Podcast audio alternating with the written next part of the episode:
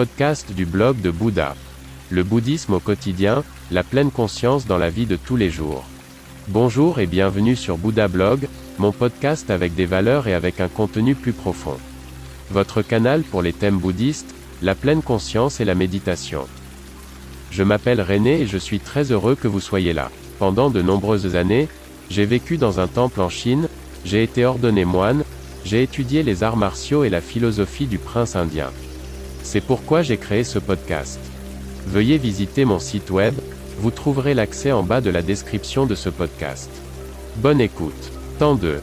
Le déménagement, partiel, à Dongfeng m'a permis de renouer un peu avec la civilisation, une longue période s'était écoulée pendant laquelle je ne vivais qu'en fonction des événements du temple, lever, toilette, dévotion, petit déjeuner, entraînement, déjeuner, entraînement, toilette, repas, sommeil.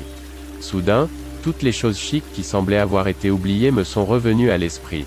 L'alcool et les fêtes, les femmes et les voyages, l'argent et le luxe étaient à nouveau présents dans ma vie.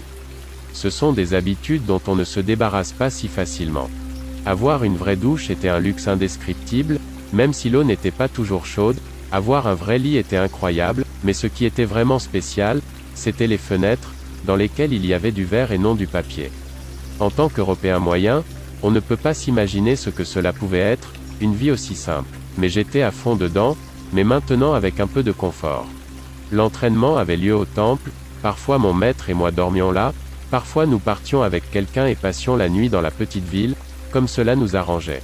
Je pouvais enfin laver les vêtements à l'eau chaude, une différence énorme, d'ailleurs clairement reconnaissable à l'odeur. La vie simple a de sérieux inconvénients, on commence à sentir, quoi que l'on essaie de faire pour y remédier.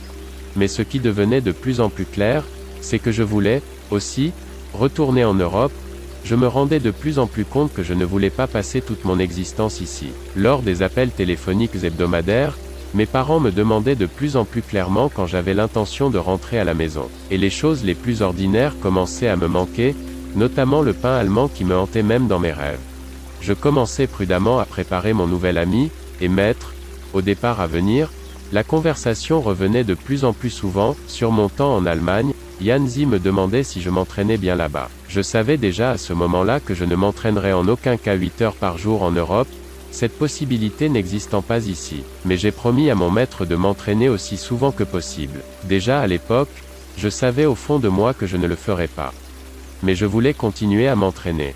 Sous quelle forme, nous le verrons bien. Le départ était imminent, on le sentait, l'ambiance devenait morose.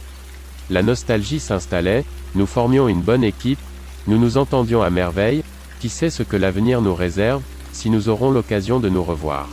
Aujourd'hui, mon maître Shi Yanzi dirige le temple Shaolin de Londres, mais à l'époque, nous ne savions pas si nous nous reverrions un jour. La photo de couverture de cet article est la photo d'adieu avec mon maître et un ami devant le temple, mon maître a reçu mes lunettes de soleil, un souvenir des moments passés ensemble.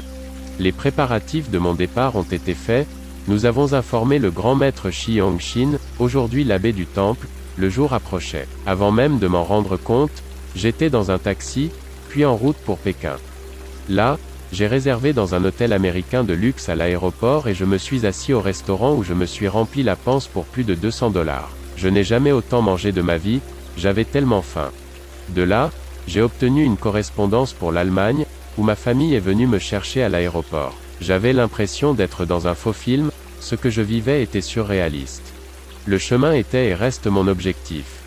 Trouve un circuit que je n'aurais pas encore parcouru au cours de mes longs voyages. Bouddha, nom d'honneur de Siddhartha Gautama 560 à 480 avant l'an 0. Écoutez le blog de Bouddha. N'hésitez pas à visiter mon site web. À demain.